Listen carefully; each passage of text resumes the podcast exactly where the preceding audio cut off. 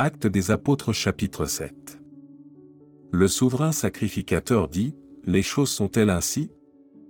Étienne répondit, Homme frère et père, écoutez. Le Dieu de gloire apparut à notre père Abraham, lorsqu'il était en Mésopotamie, avant qu'il s'établît à Charan, et il lui dit, Quitte ton pays et ta famille, et va dans le pays que je te montrerai. Il sortit alors du pays des Chaldéens, et s'établit à Charan.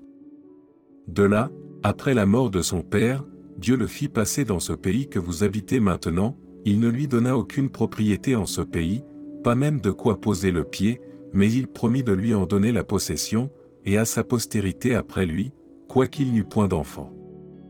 Dieu parla ainsi, sa postérité séjournera dans un pays étranger, on la réduira en servitude et on la maltraitera pendant quatre cents ans. Mais la nation à laquelle ils auront été asservis, c'est moi qui la jugerai, dit Dieu. Après cela, ils sortiront, et ils me serviront dans ce lieu-ci.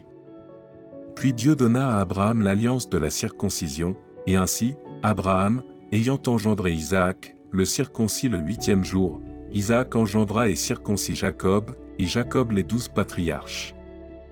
Les patriarches, jaloux de Joseph, le vendirent pour être emmenés en Égypte. Mais Dieu fut avec lui, et le délivra de toutes ses tribulations, il lui donna de la sagesse et lui fit trouver grâce devant Pharaon, roi d'Égypte, qu'il établit gouverneur d'Égypte et de toute sa maison. Il survint une famine dans tout le pays d'Égypte, et dans celui de Canaan. La détresse était grande, et nos pères ne trouvaient pas de quoi se nourrir. Jacob apprit qu'il y avait du blé en Égypte, et y envoya nos pères une première fois. Et la seconde fois, Joseph fut reconnu par ses frères, et Pharaon sut de quelle famille il était. Puis Joseph envoya chercher son père Jacob, et toute sa famille, composée de soixante-quinze personnes. Jacob descendit en Égypte, où il mourut, ainsi que nos pères, et ils furent transportés à Sichem, et déposés dans le sépulcre qu'Abraham avait acheté, à prix d'argent, des fils des morts, père de Sichem. Le temps approchait où devait s'accomplir la promesse que Dieu avait faite à Abraham, et le peuple s'accrut et se multiplia en Égypte, jusqu'à ce que parut un autre roi, qui n'avait pas connu Joseph. Ce roi, usant d'artifices contre notre race, maltraita nos pères, au point de leur faire exposer leurs enfants, pour qu'ils ne vécussent pas à cette époque, naquit Moïse, qui était beau aux yeux de Dieu.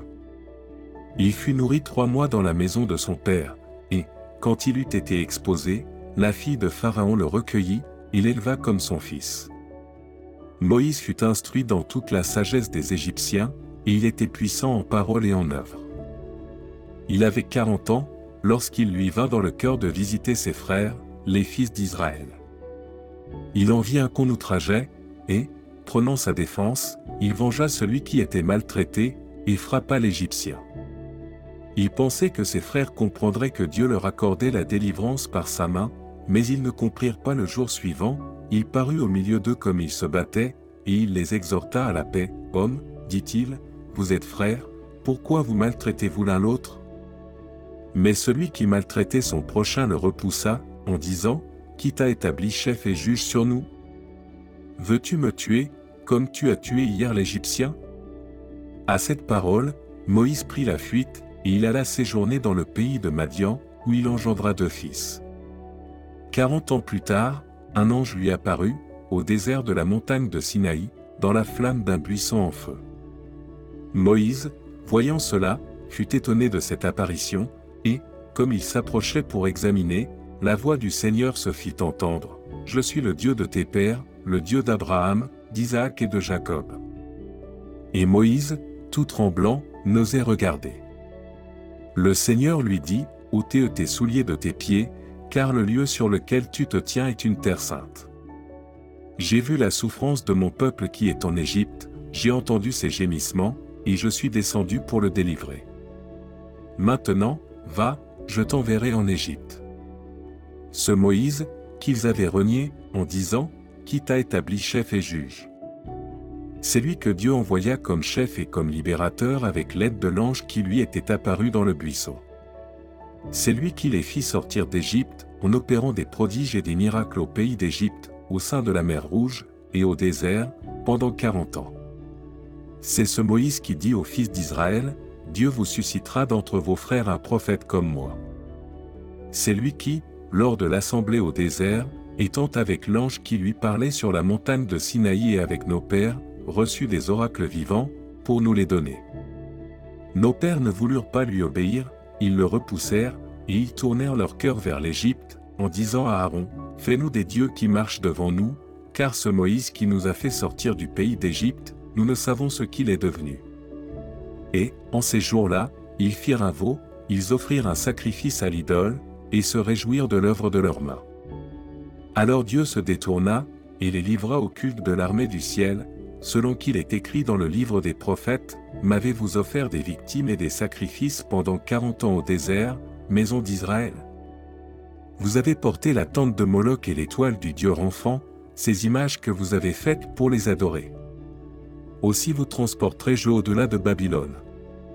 Nos pères avaient au désert le tabernacle du témoignage, comme l'avait ordonné celui qui dit à Moïse de le faire d'après le modèle qu'il avait vu. Et nos pères, l'ayant reçu, l'introduisirent, sous la conduite de Josué, dans le pays qui était possédé par les nations que Dieu chassa devant eux, et il y resta jusqu'au jour de David. David trouva grâce devant Dieu, et demanda d'élever une demeure pour le Dieu de Jacob, et ce fut Salomon qui lui bâtit une maison.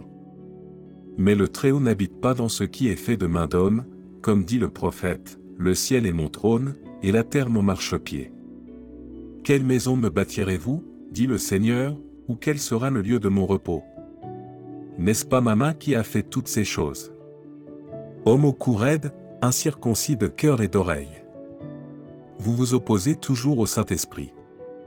Ce que vos pères ont été, vous l'êtes aussi. Lequel des prophètes vos pères n'ont-ils pas persécuté? Ils ont tué ceux qui annonçaient d'avance la venue du juste, que vous avez livré maintenant, et dont vous avez été les meurtriers, vous qui avez reçu la loi d'après des commandements d'anges, et qui ne l'avez point gardée. En entendant ces paroles, ils étaient furieux dans leur cœur, et ils grinçaient des dents contre lui. Mais Étienne, rempli du Saint-Esprit, et fixant les regards vers le ciel, vit la gloire de Dieu et Jésus debout à la droite de Dieu. Et il dit, Voici, je vois les cieux ouverts, et le Fils de l'homme debout à la droite de Dieu. Ils poussèrent alors de grands cris, en se bouchant les oreilles, et ils se précipitèrent tous ensemble sur lui, le traînèrent hors de la ville, et le lapidèrent. Les témoins déposèrent leurs vêtements aux pieds d'un jeune homme nommé Saul. Et ils lapidaient Étienne, qui priait et disait, Seigneur Jésus, reçois mon esprit. Puis, s'étant mis à genoux, il s'écria d'une voix forte, Seigneur, ne leur impute pas ce péché. Et, après ces paroles, il s'endormit.